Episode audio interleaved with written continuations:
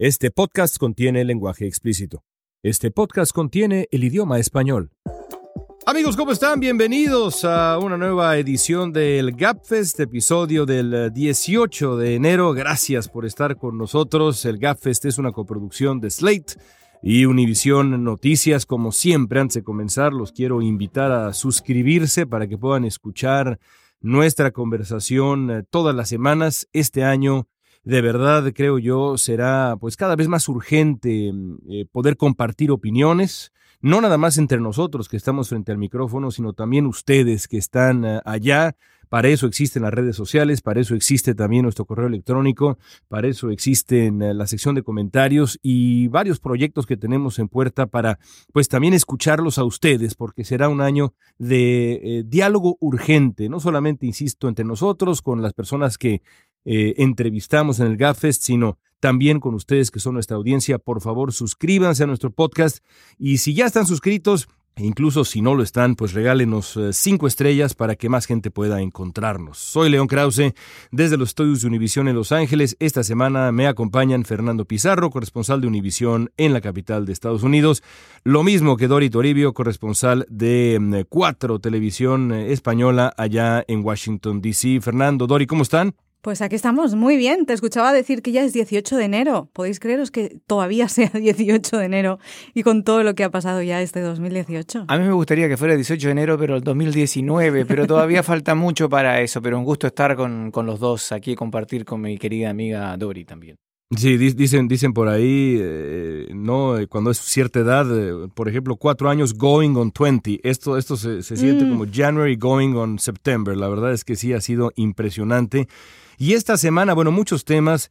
Eh, eh, estuvo marcada, empecemos por ahí quizá, em, eh, para retirar este asunto que de todas maneras nos lleva a otros temas centrales de la agenda, por la vulgaridad del presidente de Estados Unidos. Es, es increíble, pero cierto, que el debate en Washington, o parte del debate en Washington esta semana, entre senadores de la talla de Dick Durbin, Lindsey Graham y otros más, es si el presidente dijo shithole o dijo shithouse para referirse a ciertos países de origen de comunidades inmigrantes. Así están las cosas en 18 de enero del 2018. Dijo hoyos de mierda o lugares de mierda el presidente de Estados Unidos. En cualquier caso, lo que no cambia en las versiones es el, pues digamos, el prefijo. La mierda es lo que ha prevalecido y eso, por supuesto, pues ha empeorado el panorama para empezar para un acuerdo migratorio. ¿Y cuál ha sido la reacción de la Casa Blanca, amigos Fernando Dori? Pues una vez más, la defensa a ultranza del jefe del señor Trump. La vocera presidencial Sarah Huckabee Sanders no aclaró si Trump dijo shit house o shit hole, pero sí aceptó que el presidente había usado lenguaje fuerte. ¿Cómo lo explicó eh, la vocera? Pues es que Trump se apasiona con el tema migratorio. Para él es un asunto pues eh, de, de pasiones auténticas y por eso pues caray hay que comprenderlo porque usa lenguaje fuerte. Fernando, por favor. Bueno, veo que estamos en un podcast, podemos decir todas las palabras que, quizás en su primer momento no podíamos decir en televisión y hubo gente que yo cuando tuve que traducirlo creo que nos, nos texteamos por, por, por, redes sociales con Dori porque como que cómo traduces esto, ¿no? Pero obviamente ya la traducción ya parece que está bastante aceptada. Eh, Oye, en el noticiero de, en el noticiero de Univisión eh, se, se dijo, en Los Ángeles tuvimos que decir lugares de porquería pero en el noticiero de Univisión, hasta donde recuerdo, sí utilizaron la palabra mierda, ¿no? Hubo un debate al respecto porque a mí me tocó quizás poner la primera nota a las 6 horas PM para las estaciones locales, como es mi rol, eh, hora, hora del este, ¿no? Y yo puse, eh, ¿no? creo que simplemente dije que se había referido groseramente a, países, eh, a Haití, países africanos y supuestamente también El Salvador, pero después con el correr de las horas se tomó, se aceptó porque los medios estadounidenses en inglés empezaron a a usar la palabra, como que se quería reflejar lo que dijo el presidente en, en las palabras textuales. Claro. Volviendo al tema que tú decías, eh, recordemos que esta semana también la, la, secretaria de Seguridad Nacional se vio en la obligación de ir a testificar al Senado y realmente le hicieron polvo, eh, especialmente el senador eh, demócrata por Nueva Jersey, Cory Booker, que dijo que su silencio y amnesia al no poder ser capaz de recordar las palabras que dijo el presidente eran complicidad. Recordemos también que Booker se está tratando de poner en posición Colocar para, el 20. Claro, claro, claro, Así que también hizo un discursito medio, medio para la televisión, pero... Y le funcionó. Y le funcionó. Pero la verdad es que lo, increíble es que qué ocurrió, y dejo a, a, Dori para que opine de este tema, es que qué ocurrió entre cuando Trump invita a Durbin y a Graham a que vengan a presentarle su plan y parece que a las 10 de la mañana era una idea muy buena. ¿Y qué pasó en esas dos horas en el entremedio cuando llegan Durbin y Graham y se encuentran con todos los otros de línea más dura eh, que ya al parecer, incluyendo John Kelly, el jefe de gabinete, eh, que ya al parecer habían hecho que Trump cambiara de opinión? Ser una mosca en la pared de esa reunión, todo lo que tuvo que pasar en el despacho Val en esas dos horas, cada detalle que vamos conociendo es, es todavía peor el día que sepamos todo lo que ocurrió. Y además, como decía el senador republicano Graham esta semana, él no entiende cómo Donald Trump, el presidente, pasó el martes de decir a los republicanos y a los demócratas, firmaré cualquier ley que me pongan sobre la mesa, si ustedes la acuerdan, al jueves tener este brote lingüístico en el despacho. Es que vio Fox News, es que vio Fox News en su descanso, su tiempo ejecutivo que tiene y eso evidentemente le hizo cambiar de opinión. Eh, eh, supongo, no se puede ser, ¿no? Esta es una de las teorías. Otra teoría que publicaba el Washington Post esta semana a raíz de las explicaciones más o menos, entre comillas, que dio Graham, que dijo algo así como que el presidente está rodeado de gente que le da malos consejos. El Washington Post investigó a partir de ahí y, ha estado contando esta semana junto al New York Times que lo que en realidad pasó de martes a jueves es que un grupo concreto de la Casa Blanca, encabezado por Stephen Miller, que como sabemos es quien representa la postura anti-inmigración más fuerte de la Casa Blanca, y siguiendo por el propio jefe de gabinete, por el general John Kelly, son los que frenaron a Donald Trump. Esto es lo que cuentan los medios aquí en Washington. Dicen que eh, le dijeron, ojo presidente, porque si usted admite este acuerdo que sale sobre el DACA y sobre los Dreamers va a quedar mal con su núcleo duro de, seguidores, va a perder este apoyo de casi el 100% que tiene y estamos, ojo, en 2018 que es año electoral. Según cuentan los medios, este, este es un poco la lucha interna que hay ahora entre el ala más dura contra anti-inmigración de los republicanos, tanto en el Congreso como en el Senado, como en la Casa Blanca, que parecen que son los que están influyendo en los últimos dos días más en el presidente, pero claro, con Trump no sabemos, igual mañana mm, se deja influir por el otro ala más flexible flexible y tenemos de repente un acuerdo. Y por añadir una cosa más, ah, eh, todo el tema de, las palabras y de los comentarios de Trump y lo que dijo o no dijo, a mí llegados a este punto ya me da igual.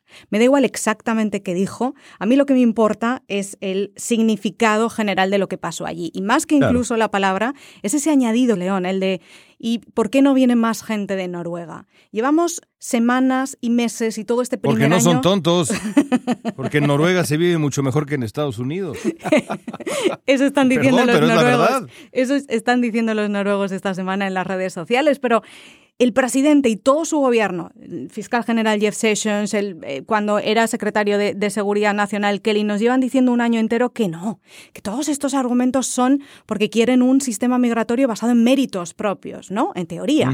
Y resulta que cuando está hablando, por ejemplo, de los inmigrantes de África que llegan a Estados Unidos, cuando son los más preparados en educación superior de todos los inmigrantes que llegan aquí, tienen un porcentaje de educación superior de un 41%, que es mucho más que no solo el resto de todos los extranjeros que venimos aquí a Estados Unidos, sino de los propios estadounidenses. Nos están diciendo que el argumento son méritos propios y habilidades y capacidades, pero luego está poniendo como ejemplo Noruega frente a, como digo, en este tema de educación, los países de África, lo que uno hace preguntarse una vez más, no es la primera vez, una vez más, si la razón del presidente cuando elabora sus políticas de inmigración, cuando deroga el TPS o cuando está ahora pendiente del hilo con el DACA, no es un sistema migratorio basado en méritos, sino argumentos raciales puros y duros. Sí, totalmente. Yo creo que el, mérito que le, que le importa a, esta administración, y, pienso también en eh, senadores como Tom Cotton, que están detrás de esta idea de cambio de la dinámica migratoria en Estados Unidos histórica, mm. el mérito que les importa, francamente, es el color de la piel. Ese es el mérito central que le importa a este gobierno. Hay que decir las cosas como son. Y también habría que decir que esa famosa frase de Donald Trump en la extrañísima reunión eh, eh, que fue televisada con ambos partidos, la, la reunión con legisladores en donde decía Trump con los brazos cruzados, yo asumo el costo político, yo soy el valiente, a mí échenme lo que venga, yo asumo el costo político, no piensa asumir absolutamente nada, estamos en año electoral, los republicanos están aterrados y mucho más después de esa derrota pues histórica, extrañísima en Wisconsin, en un distrito rural, lo que comienza a importarles mm. más que nada es el 2018, pero me parece también un error Fernando Pizarro porque no les va a alcanzar. El 2016, no es el 18 y sobre todo no es el 20 2020. El voto nativista, duro, blanco, resentido, perdón, no va a alcanzar para ganar todas las elecciones de aquí en adelante. Creo que los republicanos están equivocando. Bueno, no, eso tienes mucha razón. Hay que ponerlo en el contexto en el que estamos, que es, es la... Eh, hay dos plazos. Número uno es que esta semana se tiene que tratar de resolver de que no se cierre el gobierno. Todo parece indicar que vamos a tener quizás una nueva solución de parche presupuestaria y que obviamente lo más probable, lo digo desde ya, ese es mi adelanto, que quizás no tengamos una solución de DACA esta semana porque los republicanos, empezando por Paul Ryan, quieren empujar esto. Ah, todavía hay tiempo, todavía hay tiempo, tenemos hasta marzo. Pero resulta que ya va a quedar puro febrero. Pero eh, quiero eh, recordar un poco, y lo discutimos, me parece, las, eh, en el podcast de la semana pasada, que, que la propuesta que le presentaron a Trump, a mí en lo personal, me parecía bastante generosa para lo que quiere Trump. Eh, eh, como que obviamente a Trump le llegaron sus asesores y los congresistas del ala dura, eh, Bob Goodlatte, Tom Cotton, Perdue, Mark Meadows, todos los del ala dura congresional y senatorial republicana, y dijeron, es que esta propuesta es muy generosa para el punto de vista de la Casa Blanca. En cuanto a seguridad fronteriza, era más o menos lo que Trump había pedido inicialmente, salvo que lo daba año por año y no en una tremenda cifra de un golpe, que es lo que quiere la Casa Blanca, que quiere casi 18 o 20 mil millones de dólares para iniciar la construcción del muro. Cierto. Pero volvemos al tema de DACA.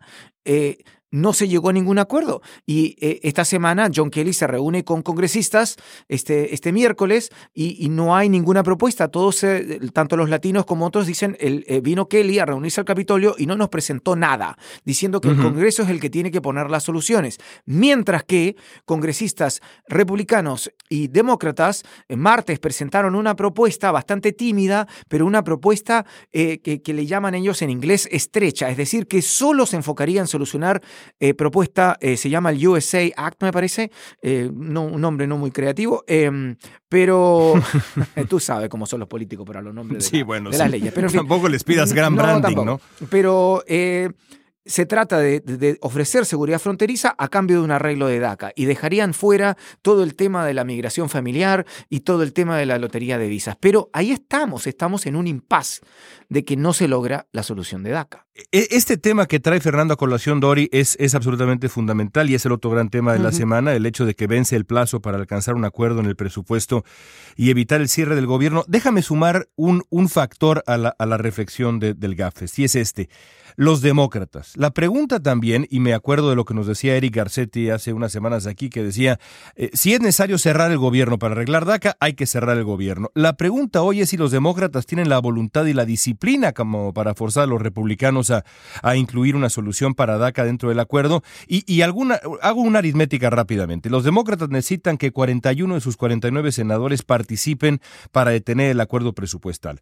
Parece un número sencillo de alcanzar, pero lo cierto es que, de acuerdo con las versiones de sus colegas allá en Washington, nuestros colegas, solo 29 de los 49 senadores demócratas parecen estar dispuestos hoy a recurrir a esa estrategia. Siete senadores demócratas ya han votado por extensiones al presupuesto que no han incluido antes ningún tipo de solución para los soñadores. Entonces, Dori, te pregunto, ¿cómo están las cosas? ¿Te parece probable o posible incluso probable que los demócratas opten por eh, tratar de, de, luchar por los Dreamers, cerrar el gobierno, optar por el filibuster. ¿Cómo lo ves, Dori? Yo creo que finalmente no van a poder presionar más porque ahora en las últimas horas ya estamos viendo cómo los republicanos están inclinando hacia este otro camino, que es una ley presupuestaria a muy corto plazo, solo hasta el 16-19 de febrero, y que deje de un lado DACA o en general la negociación sobre inmigración. Dicen que ya lo harán más adelante, que ahora lo más urgente es evitar este shutdown. Incluso están proponiéndoles a los demócratas incluir este programa de protección sanitaria a los menores, a los niños, que se llama CHIP, como para obligarles a votar, que sí, para no poder echarles la culpa diciendo, bueno, es que los demócratas ni siquiera querían darle protección sanitaria a los niños. Este parece ser el camino que se está abriendo y al mismo tiempo se está abriendo, ya que ponías a los demócratas encima de la mesa, esta división dentro de los demócratas, aunque en la mayoría, por lo que estamos escuchando en Congreso y Senado, y sobre todo en el Senado, están diciendo que no, que no van a votar nada que no incluya el DACA en estas alturas y que están dispuestos a cerrar el gobierno, pero estamos escuchando otras voces, como por ejemplo Claire McCaskill, que es de Missouri, o John Manchin, que es de West Virginia, justo justamente estos congresistas y senadores que se están jugando sus asientos en 2018 en estados donde Donald Trump ganó y por mucho, justo en estos estados donde las cosas están muy complicadas, a estos demócratas les estamos escuchando decir que no van a secuestrar el gobierno por los inmigrantes o que no van a secuestrar el gobierno por un pacto de inmigración o que quizás no haya que cerrar el gobierno y crear un problema en Washington y crear un lastre para la economía de Estados Unidos. Este debate ahora, esta escisión también se está creando dentro de los eh, demócratas porque al final estamos viendo reproducida esta guerra interna en todos, por un lado de los demócratas, pero obviamente la guerra más profunda está siendo en los republicanos. Y quería preguntar al hilo de lo que planteaba Fernando, ¿qué os parece esta, esta reflexión de que eh, en el fondo no quieren. Yo me pregunto, ¿Donald Trump estamos seguros que sabe lo que quiere en cuanto al DACA y en cuanto a los Dreamers y en cuanto al Dream Act? Porque un día dice una cosa, al día siguiente dice otra, pero no solo el presidente de Estados Unidos. En el Congreso al mismo líder republicano, Paul Ryan, le hemos escuchado decir una semana que estaba dispuesto a pactar, a decir solamente hace unas horas que, bueno, que quizás con estas prisas no es bueno aprobar un plan migratorio y que sería mejor tomárselo con calma y que los demócratas quisieran sentarse en la mesa y no poner en peligro la economía del país por este. Me da la sensación de que todo el mundo está cambiando aquí de opinión porque tienen dos cosas en mente. Una, los republicanos tienen en mente que nunca en la historia de este país se ha cerrado un gobierno con un partido teniendo control de Congreso, Cámara de Representantes y Casa Blanca. Ahora mismo los republicanos tienen control del gobierno total. Si se cierra el gobierno, si se produce un shutdown, será muy difícil que esquiven las culpas. Pueden intentar echarles las culpas a los demócratas todo lo que quieran, pero teniendo en cuenta que los republicanos controlan todo el gobierno de Washington, es muy difícil que la gente no les eche las culpas a ellos. Y después habrá que ver, sobre todo, y eso es lo que yo, a la conclusión que estoy llegando estos días, con tanto caos, con tanto cambio de opinión, con la gente diciendo una cosa y otra, es que creo que en el fondo León todo el mundo, demócratas y republicanos, cada vez más tienen en mente su propio asiento en el Congreso y en el Senado, sus elecciones de noviembre, más que los Dreamers. Creo que cuanto más avanzamos en el año, más avanzamos en enero y después llegaremos a febrero, más están pensando en sus propias elecciones y en lo que les va a pasar dentro de unos meses. Eh, yo le concedo, eh, y, quizá, quizá te sorprenderá y a nuestros eh, podcast escuchas también les sorprenderá lo que voy a decir ahora, pero yo le concedo un dejo genuino de compasión en el corazón endurecido a Donald Trump cuando se trata de los soñadores. Creo que auténticamente tiene un conflicto interno, enfrenta un conflicto interno el presidente de Estados Unidos en este tema. Creo que la conversación que haya tenido eh, no sabemos exactamente cuál fue esa conversación, pero esa conversación que tuvo, eh, lo que sí sabemos es que la tuvo con Barack Obama en aquellos primeros días sobre los soñadores, creo que si no lo convenció, sí por lo menos le reblandeció el corazón a mm, este hombre en función de lo que son estos 800 mil jóvenes. Así que creo que en este tema en particular, Trump sí enfrenta un dilema interno. A lo mejor me equivoco y le estoy, le estoy concediendo algo a un hombre que no merecería ningún tipo de concesión, pero creo que, que sí hay algo en él que le gustaría ver una solución para los soñadores. Ahora, está dispuesto a traicionar su propio futuro político, está realmente dispuesto, como decía él eh, de manera muy histriónica, a asumir el costo político de un, del apoyo a los soñadores a cambio de, eh, de, nada, eh, un, famoso Dream Act limpio, está dispuesto a poner en riesgo el control republicano en el 2018, hasta ese grado le alcanza este pequeño dejo de compasión que tiene en el, en el corazón por los, por los soñadores? La respuesta es, desde mi punto de vista, absolutamente no. ¿Qué piensas, Fernando? Él mismo se metió en este enredo. Él declaró, eh, y como muchos republicanos, eh, su antipatía por las acciones ejecutivas que había tomado Barack Obama y lo hizo durante la campaña. Llegó acá, eh, yo creo que quizás él sí tiene, como dices tú, una, una, compasión por los dreamers, por los soñadores, pero obviamente él, él, mismo se metió en esto donde tiene una base que odia cualquier, la idea siquiera de, de dar una legalización, una legalidad a estos jóvenes, em, a pesar de lo que muestran las encuestas, y también tiene un eh, asesores muy cercanos y congresistas que están muy cercanos a él, que le están dando precisamente em, eh, bueno, eh, ¿cuál sería la palabra? La asesoría, los consejos necesarios que van en, ese, en el sentido opuesto de ayudar a los Dreamers, ¿no? Así que yo creo que él mismo se ha metido en ese enredo, en ese dilema interno que dices tú, porque obviamente él, por un lado, está dispuesto a ayudar a los Dreamers, pero por el otro lado está la necesidad de satisfacer a la base.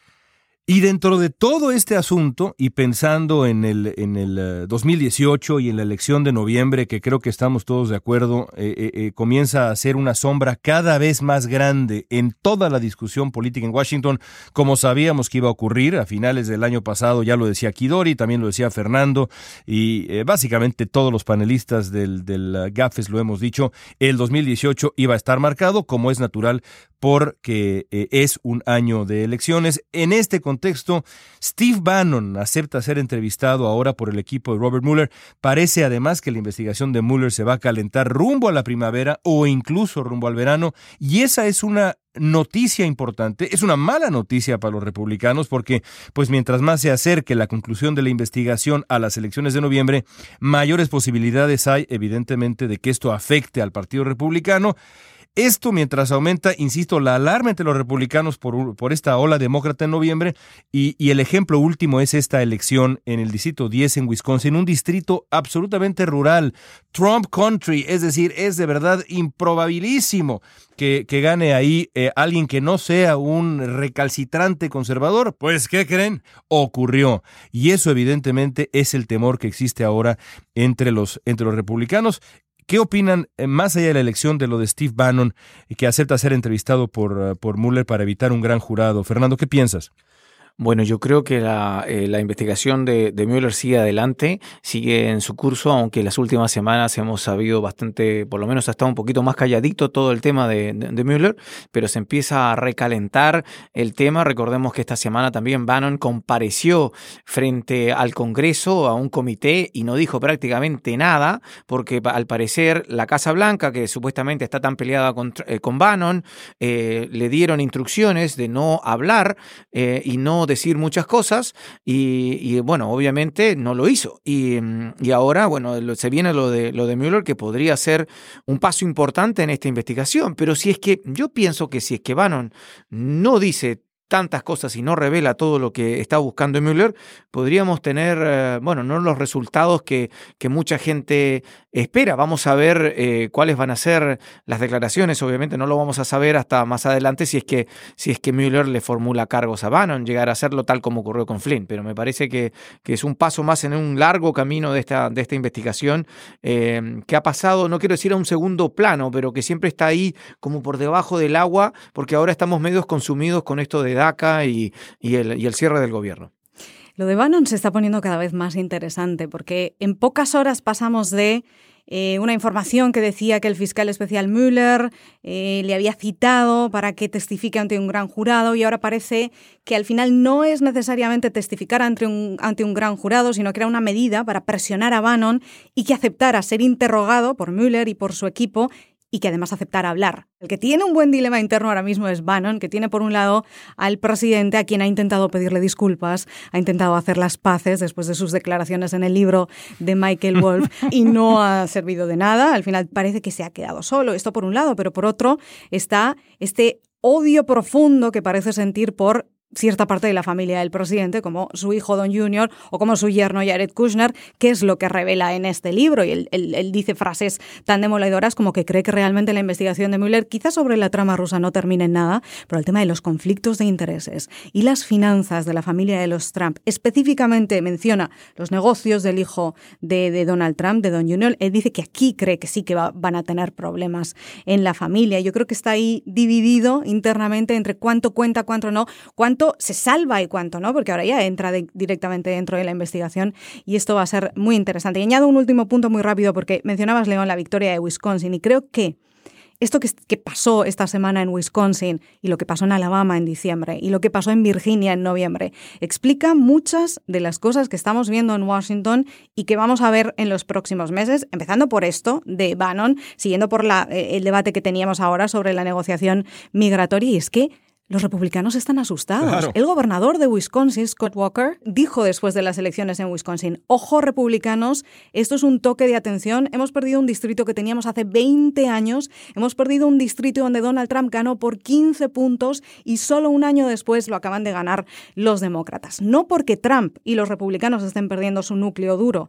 los votantes en Wisconsin han seguido votando a Donald Trump. Lo que ha pasado es que además independientes y demócratas han salido en masa a votar, que es lo que pasó en Alabama y que es lo que pasó en Virginia, especialmente esas minorías. Así que están tan asustados con lo que se viene encima, con lo que puede pasar, que están intentando agarrarse a estas diferentes partes. Y vamos a ver, por ejemplo, dentro de este, de, este interrogante que se abre, si realmente Bannon está todo perdido, si su carrera política está toda perdida, o si tienen que acudir a él en 2018 para arañar algunos asientos en algunos estados. Habrá que ver si, si Steve Bannon de verdad es el mago, el gran hechicero electoral eh, que, que, pretende ser. En el 2016 hizo lo que hizo Fernando con, con Trump, pero pues la verdad es que su récord electoral no ha sido demasiado bueno desde, desde entonces. También veremos, como dice Dori Toribio, si mm, Steve Bannon en realidad es una suerte de guasón moderno al estilo Batman, al que le gusta ver arder el mundo, o si es un politiquillo pragmático más que tiene mm, eh, pues eh, eh, intereses,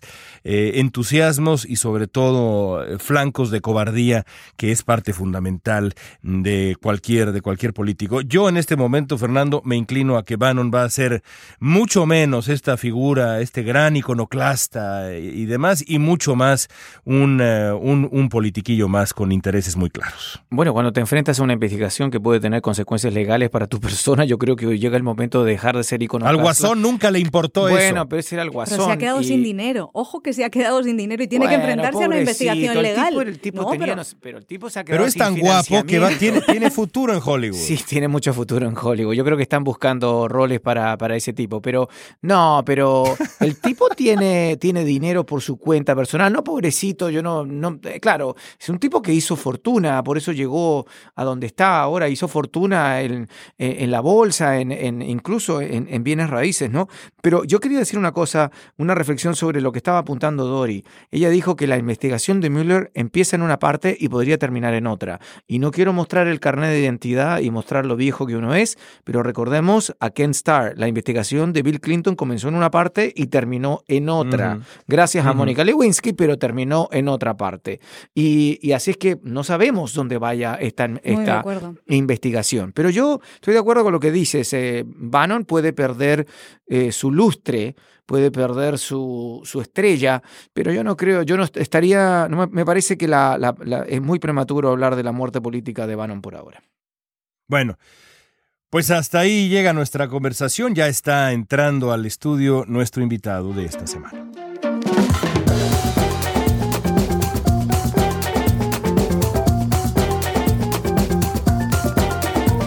Está usted escuchando el Gafest en español y esta semana nuestro invitado es el presidente pro tempore del Senado de California, Kevin De León.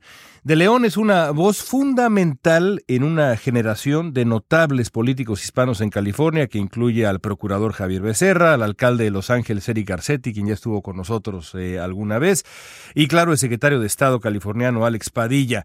Además de ser una voz de gran peso en la defensa de los derechos de la comunidad inmigrante desde hace muchos años y de la comunidad hispana en general eh, en California, en el país, De León ahora pretende disputar el escaño en el Senado federal que pertenece pues nada más y nada menos que a la senadora Diane Feinstein. Senador, bienvenido, qué gusto que esté con nosotros. Gracias por la invitación. Al contrario, un gusto. Bueno, vamos a, vamos a empezar así. Eh, eh, senador, ¿deberían los demócratas en el Senado federal en estos días forzar el cierre del gobierno si los republicanos no incluyen una solución para los soñadores en el acuerdo presupuestal? ¿Deberían sus colegas demócratas forzar el cierre del gobierno? Bueno, este, que quede muy claro, León, yo creo que yo quisiera enfatizar y subrayar lo siguiente. Los culpables en este caso serían los republicanos, porque ellos controlan este, los varios ramos de, gobierno, el ramo legislativo, el ramo ejecutivo, la Casa Blanca, obviamente con el presidente Donald Trump, eh, los líderes de ambas cámaras, la Cámara Baja y la Cámara Alta del Congreso, eh, ambas cámaras este, dirigidas este, por republicanos, Paul Ryan y Mitch McConnell. Los demócratas están en la minoría. ¿Eh? que queda muy claro en ambas cámaras. Eh, pero yo creo que se tiene que mandar un mensaje bastante duro y directo que ya estamos hartos y cansados de las maniobras y las manipulaciones este, políticas, eh, como si fueran estos súper jovenazos inocentes estos dreamers soñadores como si fueran un cambio de, moneda, como si fueran títeres este, con un juego político.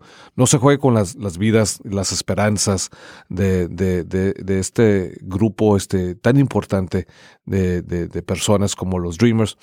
Eh, yo, este, yo he tenido varias juntas este, en el Congreso eh, los pasados dos días con eh, un amigo muy cercano, el asambleísta Rob Bunta de Oakland, que sale siendo también el, presidente de la, la, bancada de los asiáticos americanos en California.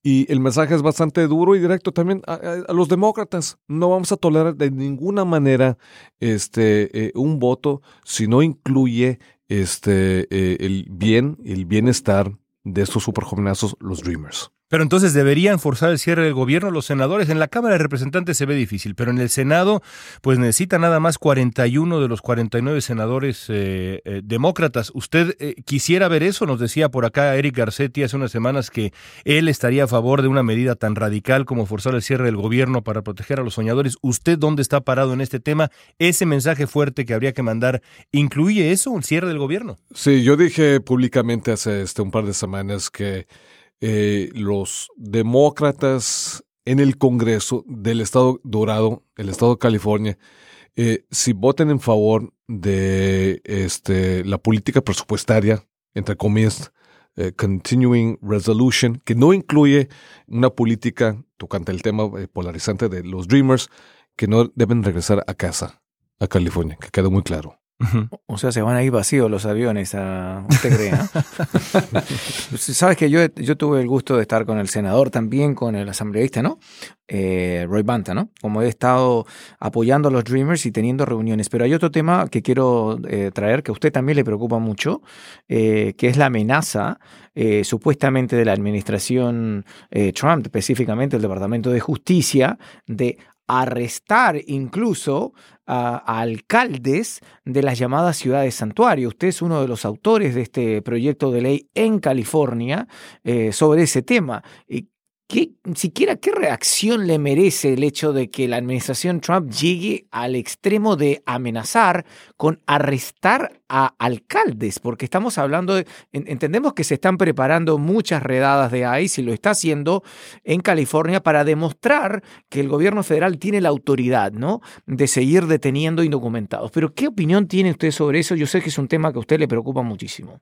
Bueno, este Fernando, este, y tienes toda la razón. Yo soy el, arquitecto principal de la política Estado Santuario del Estado de California, el Acta de los Valores del Estado de California, la SB 54, y los comentarios de la Casa Blanca, la retórica repugnante del actual eh, director interino de, ICE, eh, Thomas Holman. Eh, Thomas Holman, se me hace inmaduro, irresponsable porque estamos hablando sobre las vidas eh, de, gente decente, gente este, de familia, porque el mayor número de los, nuestros constituyentes a lo largo ancho del estado de California es gente trabajadora que trabaja desde la madrugada hasta el anochecer, ganando su salario con el sudor de su frente.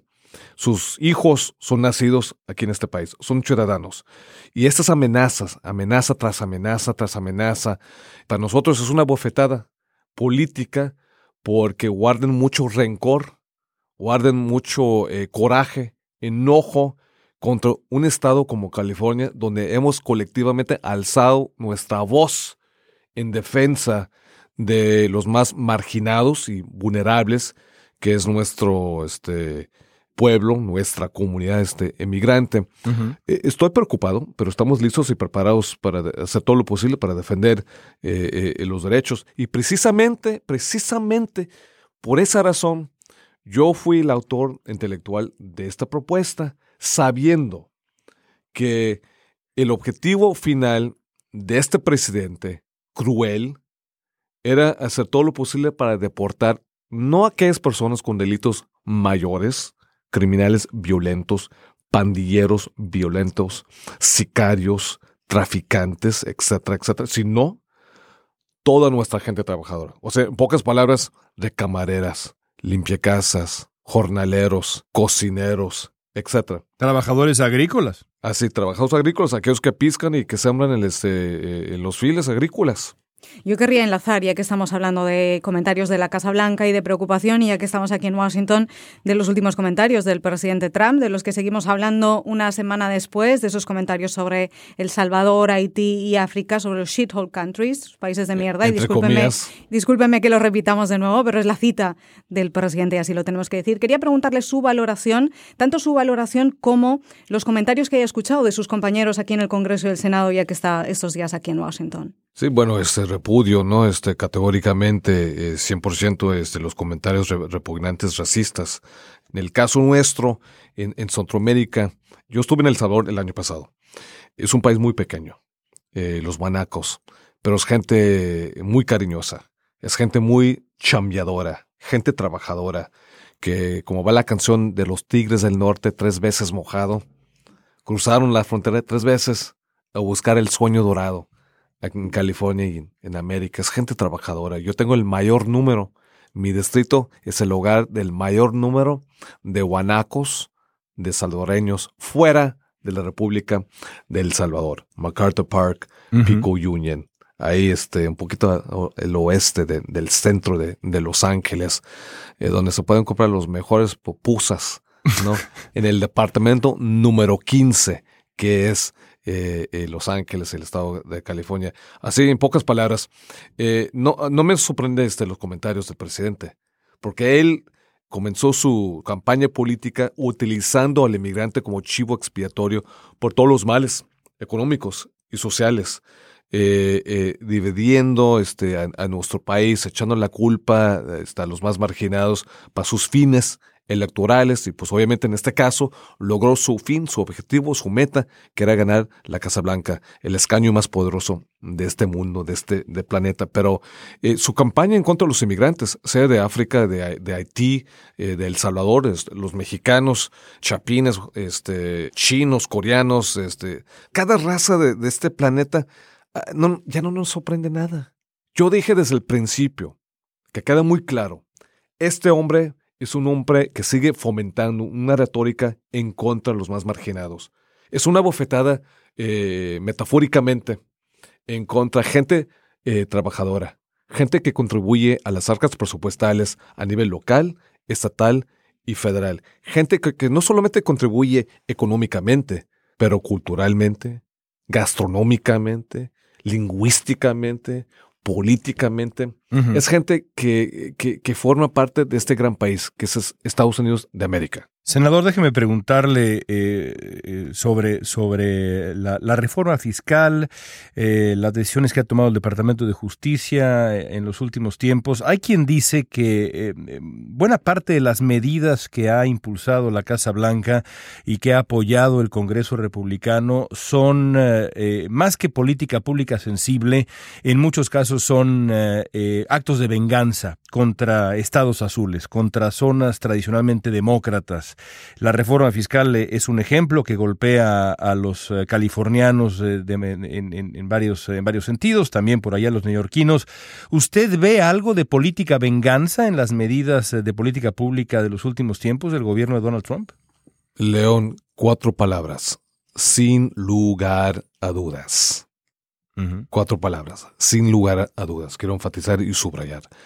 Este presidente y los asesores políticos del presidente en la Casa Blanca, Steve Miller, el Chris Kobach, el fiscal general actual, Jeff Sessions, sin lugar a dudas, este, tiene California eh, bajo la lupa y están haciendo todo lo posible para este, promover políticas y acciones ejecutivas que daña la imagen, la economía y la gente y los valores de un gran estado como el estado de California.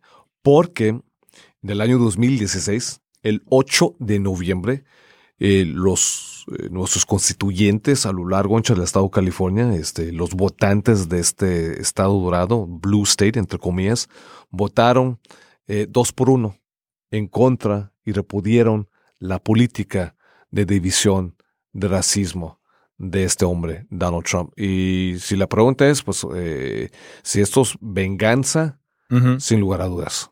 Que quede muy claro. Senador, bien rápido, eh, usted le gustaría estar acá en el, Senado, obviamente.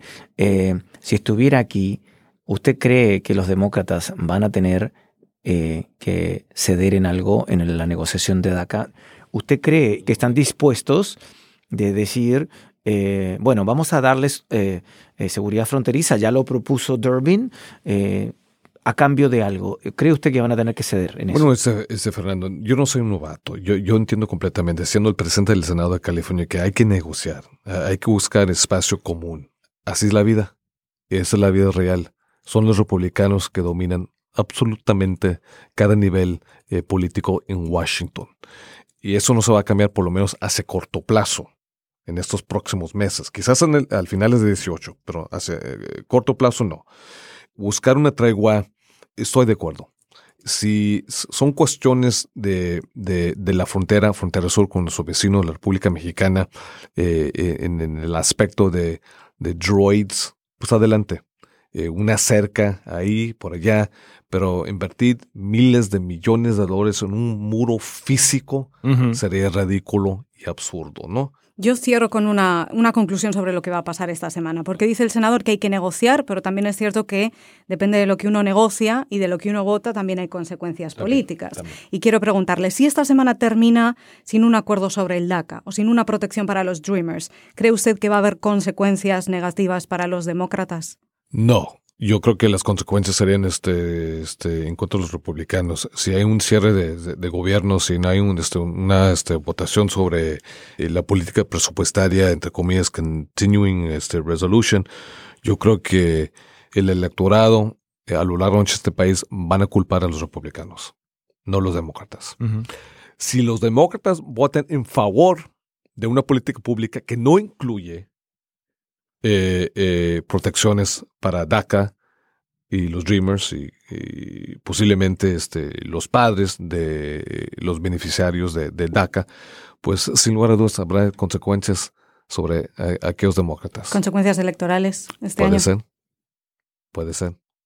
Déjeme cerrar, senador, con, con, la siguiente provocación. No, no le voy a pedir que me dé un nombre, porque sé que no me va a dar un nombre. Además, Provócame, por favor. Tendría, bueno, voy a tratar, a distancia es un poco difícil, pero bueno, voy, voy no, no le voy a pedir un nombre, porque sé que no me va a dar un nombre, pero le voy a pedir un perfil, el perfil ideal del candidato demócrata para el año 2020. Por alguna razón, absolutamente todo mundo está ahora hablando de qué tipo de candidato demócrata le preocupa más a la Casa Blanca, que si una celebridad como Oprah Winfrey, que si no sé qué, que si no sé cuánto. Lo cierto es que hay gobernadores, alcaldes, senadores, congresistas, hasta celebridades de dónde escoger. Dígame usted brevemente el perfil del candidato ideal para el 2020 del Partido Demócrata.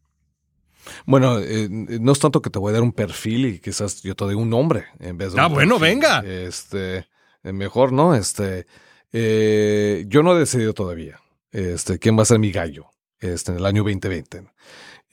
mi gallo en la última contienda fue Hillary Clinton, ¿no? Perdimos, pero estoy haciendo mis investigaciones mi research, ¿no? Y, y, hay un gallo en California que se llama Tom Steyer. Mm. Eh, un hombre este, que tiene valentía y, liderazgo.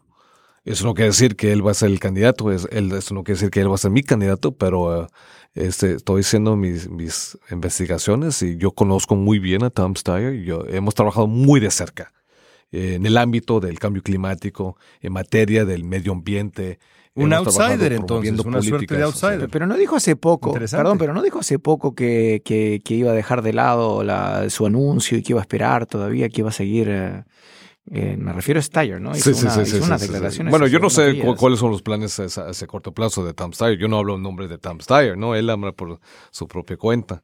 Eh, pero este, y pues voy a ver, a ver quién, quién llega este, a platicar este, más al, este, al fondo sobre una plataforma que favorece familias trabajadoras en el ámbito del medio ambiente, en el ámbito este, materia del cambio climático, alzando nuestro salario mínimo, este, una reforma migratoria entrega el, este, trabajos, empleos eh, para toda nuestra gente trabajadora, incluyendo, no lo vas a creer, pero incluyendo aquellos apoyantes de Donald Trump también, que también merecen también dignidad y respeto Bueno, pues ahí está. El que terminó provocándonos fue el senador Kevin de León y me pareció fabuloso. Pues ahí está el nombre que nos deja. Fue una movida de jiu-jitsu. Sí, inesperada, exactamente. Con nuestra propia fuerza nos terminó derribando.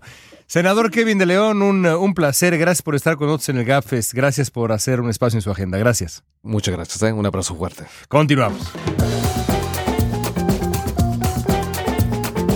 Estás escuchando el GAPFEST en español, una coproducción de Slate y Univision Noticias. Pues muy interesante, eh, no cabe duda lo que nos eh, dice Kevin de León, una figura eh, que, que habrá que seguir que habrá que seguir en los próximos años, eh, más allá de que su eh, batalla eh, por llegar al Senado Federal en este momento resulte en cierto sentido quijotesca, aunque no por, por, por completo, es decir, sin duda tiene posibilidades, hay que seguir la carrera de Kevin de León desde California. Bueno, vámonos a, a nuestros broches de, broches de oro, que esta semana creo yo van a estar calientitos. El maestro Pizarro tiene el honor esta semana de comenzar. Mi broche de oro es un poco serio, pero tiene que ver un poco con, mi país de origen, Chile, pero tiene que ver con el Papa, porque el Papa Francisco eh, está en Chile y va a Perú también en lo que queda de esta semana, en un viaje, bueno, por supuesto, histórico cada vez que va un Papa a, nuestros países, eh, más aún cuando es un viaje difícil, como lo ha confesado la misma Iglesia Católica. Primero voy a partir por el hecho de que el Papa Francisco argentino no ha pisado tierras argentinas como pontífice en los cinco años que lleva en el sillón de de San Pedro en el Vaticano, ¿no? Eh, lo que ha sido una controversia nuevamente sobrevoló territorio argentino, le mandó un saludo a Macri, pero hay mucha gente en Argentina que se preocupa que por qué el Papa no va. Eh, de hecho, leí una columna muy interesante sobre los conflictos que él puede tener con Macri y con su amistad anterior sobre sus tendencias políticas. Pero en fin, en, en Chile y en Perú eh, ha enfrentado, en, en Chile me sorprendió mucho como chileno ver las encuestas en que era el país que más rechazaba en este momento la Iglesia Católica un país bastante conservador como es Chile, eh, eh, ha recibido con cierto escepticismo la visita del Papa. No quiero decir que por supuesto no ha habido multitudes enormes al recibirlo, pero el Papa se vio obligado inmediatamente a pedir disculpas por los abusos eh, de, padres católicos, obviamente, de sacerdotes a menores de edad, algo que ha manchado por supuesto la Iglesia Católica en todo el mundo y, y Chile no deja de ser la excepción. Además, también existe ya la polémica de que el Vaticano o la Iglesia Católica intentó proteger nombramientos a obispos que tenían obviamente eh, controversias. Ha sido un viaje bastante interesante y obviamente promete seguir siéndolo en Perú porque no ha sido un viaje fácil eh, para el pontífice, eh, así es que vamos a ver obviamente cómo se va a seguir dando esta, este periplo por los, eh, por los dos países, pero obviamente ha, sido, como decía, no ha sido un, un, viaje que ha sido precisamente miel sobre hojuelas para el Papa Francisco. Es que América Latina es lo que es, incluso para el Papa. Es, es impresionante. Y precisamente sobre América Latina es mi, mi broche de oro del, del, día de hoy. Uno de los, de los temas eh, de los que mm, pues hemos, hemos hablado brevemente en el GAFES, habrá que hacerlo quizá con mayor amplitud, es eh, la injerencia rusa en las elecciones en el mundo. Eh, leí a detalle el reporte del Comité de Relaciones Exteriores del Senado, publicado hace apenas una semana, eh, un reporte de más de 200 páginas, de verdad extraordinario, en donde explica cómo desde hace 20 años el gobierno de Vladimir Putin ha, primero que nada, erosionado y minado la democracia interna en Rusia y luego ha establecido una serie de herramientas para tratar de tener injerencia e incidir en eh, al menos una veintena, incluso más, procesos electorales en el mundo, en distintos países. Ahí están las huellas de Rusia en el Brexit, ahí están las huellas potenciales de Rusia en Alemania, Alemania, en Italia, en España, en Francia y por supuesto la joya de la corona que es Estados Unidos. A eso se suma eh, las declaraciones del general McMaster hace algunas eh, semanas eh, en relación con México y cómo preocupa que esta intención de incidir en las elecciones en el mundo pues incluya ahora a México. Y, yo escribí sobre, sobre un caso que me preocupa en función de la democracia mexicana. En la campaña Andrés Manuel López Obrador Y si hubiera sido en la campaña de otro candidato en México, el eh, candidato del, PRI, el señor Mido, el candidato del Frente eh, del PAN, PRD y demás, Ricardo Anaya, lo hubiera yo mencionado, pero resulta ser que es en la campaña de López Obrador en donde una eh, eh, futura secretaria de Estado, porque ya López Obrador anunció su futuro gabinete, la secretaria de la Función Pública potencial de López Obrador, una señora que se llama Irma Heréndira Sandoval, está casada con un académico y entusiasta simpatizante de López Obrador que es empleado de Russia Today. ¿Qué es Russia Today? Es el brazo propagandístico del gobierno ruso, eh, financiado en un 98% por el gobierno ruso. El propio Vladimir Putin dice que refleja la postura oficial de Rusia en el mundo. La directora de Russia Today ha dicho que se trata de eh, un medio de comunicación que en realidad es un medio de defensa cuasi militar a través de la propaganda. Ahí trabaja este señor que se llama John Ackerman. Escribo un texto diciendo que me parece un conflicto que una futura secretaria de Estado reduzca a través de este vínculo matrimonial los grados de separación con la Rusia de Vladimir Putin tan dispuesta a tener injerencia eh, de manera eh, em, pues incorrecta, por decirlo menos, ilegal en los procesos electorales en el mundo. Me llovieron me llovieron, y si digo me llovieron, no quiere decir me llovieron. Fue un aguacero de descalificaciones, empezando por la propia señora Sandoval, que decidió calificarme de junior, calificarme de tal palo, tal astilla, agredirme en Twitter eh, eh, y luego hacer una referencia antisemita que no me pasó desapercibida en ningún momento. Simplemente creo que queda para el registro no solamente lo que para mí es un escándalo, esta, esta relación que existe con Russia Today, el brazo propagandístico del gobierno de Putin, sino la reacción intolerante de una mujer que es hoy aspirante a secretaria de Estado, además de la función pública, es decir, estamos hablando de la futura antidro, eh, anticorrupción en México, eh, que reacciona así a la crítica cuando ni siquiera han comenzado las campañas. De nuevo, como decía Fernando Pizarro, pues América Latina, América Latina. ¿Qué les digo? Y, no se ven otras grandes figuras en este momento que estén opacando completamente a, López Obrador, porque eh, no sé en qué han quedado las otras candidaturas. Tú lo sabes mejor que yo. Sí, ya, habrá eh, muchos eh, eh, momentos para, entrar en eso a, detalle en la conversión central del podcast, pero precisamente porque me parece que López Obrador es muy probablemente el próximo presidente de México, es que creo que su presidencia potencial todavía, pero su presidencia probable, no merecería comenzar con ese tipo de sombras que no pasan desapercibidas en el mundo. Es decir, si los López Obradoristas piensan que en Washington, en Londres, en París, en el mundo, no están atentos a eh, los posibles vínculos con un gobierno eh, que tiene eh, intenciones nefarias como el, el gobierno ruso, se equivocan. Por eso mi invitación sería, señor López Obrador, aclare ese vínculo, disuelva ese vínculo, no necesariamente con su con secretaria de Estado, pero arréglelo porque su presidencia potencial pues no merece esa sombra. En fin, ahí la reflexión, habrá mucho tiempo para hablar de la elección mexicana, pero bueno, por ahora eh, le pido a Dori Toribio que le sube un poquito de ligereza a nuestros broches de oro. Bueno, yo voy a añadir el mío, que cierto, es, es bastante más ligero. Os cuento que esta semana, que ha sido una de las semanas, yo diría, más surrealistas en la Casa Blanca que yo recuerdo en los ocho años, que, llevo aquí en Washington por, todo lo que ha pasado esta semana. Porque la semana empezó debatiendo los periodistas si podíamos decir en televisión países de mierda o no, o si había dicho países de mierda o no, si había que decir otra cosa, con todo este debate que a veces uno mira alrededor, se da cuenta que está en la Casa Blanca y dice, Dios bendito donde estoy y que voy a tener que decir por la televisión ahora mismo que ha dicho el presidente de Estados Unidos, a la semana que termina con un debate sobre una supuesta exactriz porno, amante del presidente de Estados Unidos, que habría pagado un acuerdo por su silencio. Es decir, ha sido una semana muy complicada en la que han pasado muchas cosas y además todo temas que no siempre uno está acostumbrado a tratar en la Casa Blanca. Y dibujo este panorama de este escenario de surrealismo, porque entre este surrealismo, uno de los días que llegué a la Casa Blanca, cuando llegué, estaban todos los compañeros haciendo bromas sobre comer detergente, y yo no entendía nada. Y yo, ¿qué ha pasado en las últimas horas? Esto es algo político, es algo en inglés que no entiendo. Y no. Dijeron, no, no, busca, busca, porque esto es una cuestión seria, aunque al final ha derivado en una broma.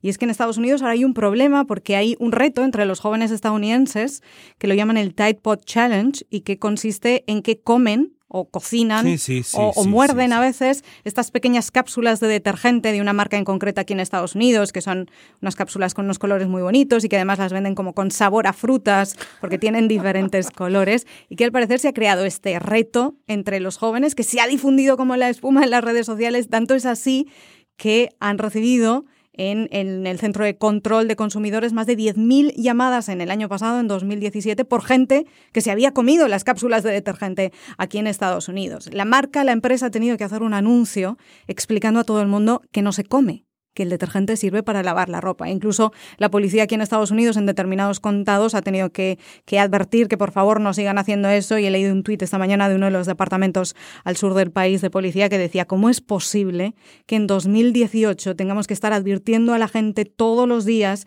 que no se coma el detergente. En este escenario estamos... pero ¿cómo puede haber gente tan bruta que se come el detergente? estamos en este escenario en 2018, ¿sí? Pero no es, eh, lo que ocurre no ahí es que, es que aparentemente genera, bueno, es que este tipo de, retos, los famosos challenges que, que, los jóvenes de pronto asumen, eh, leí por ahí que, que, lo que pasa es que eso te generaba un cierto buzz o una cierta sensación. Es absolutamente... El otro día en el Canal 34 eh, pasamos esa nota y, decíamos que, mm, que generan, que generan eh, memes, este tipo de cosas, ¿no? Que se da para generar memes. Y yo decía, no, no solamente genera memes, también genera mensos, porque de verdad es increíble. ¿Cómo, ¿A quién se le ocurre andar tragándose cápsulas de, de, Pues ahora el comentario aquí en Washington, que es el que me hicieron ese día y desencadenó mi investigación, es: tenemos tanto estrés en Estados Unidos que andamos comiéndonos el detergente. Y yo pensé, será un dicho. yo digo, yo digo, será porque ahora los detergentes, eh, hay algunos que, que, quieren ser supuestamente ambientalistas, ¿no? O, oh, orgánicos. orgánicos. Entonces empiezan a decir, los paquetes dicen, no, este está hecho de productos naturales. Pero en fin, no sé. Supuestamente, además que son de una marca específica. Yo creo que Donald Trump debería darle una mordida a una cápsula de detergente para ver si así ya deja de decir. se lava la boca, como decía mi mamá, como decían las mamás de todo, lávate la boca para que no digas groserías. ¿Por ahí va la cosa o no? Presidente, una mordidita a una cápsula de Tide, por favor. Cortesía del Gapfest. Bueno, maravilloso. Así llegamos al final de nuestro broche de oro y llegamos también al final de nuestro Gapfest. Gracias a Fernando Pizarro, gracias a Dori Toribio, gracias a ambos. Un placer. Un abrazo, León. Somos una coproducción de Slate Podcasts y Univision Noticias. Amigos, eh, soy León Krause desde Los Ángeles. No dejen de escribirnos a nuestro Twitter, arroba el Gaffest. También a nuestro correo electrónico, el. Gracias a Paulina Velasco, a Mari Ochoa, Jocelyn Frank nos escuchamos hasta la próxima semana de febrero porque pues resulta ser que la próxima semana no hay Gapfest porque nuestra productora Paulina Velasco se va a un retiro espiritual en el Tíbet y eso lo, lo respetamos muchísimo. Amigos, soy León Krause desde Los Ángeles. Eh, muchas gracias.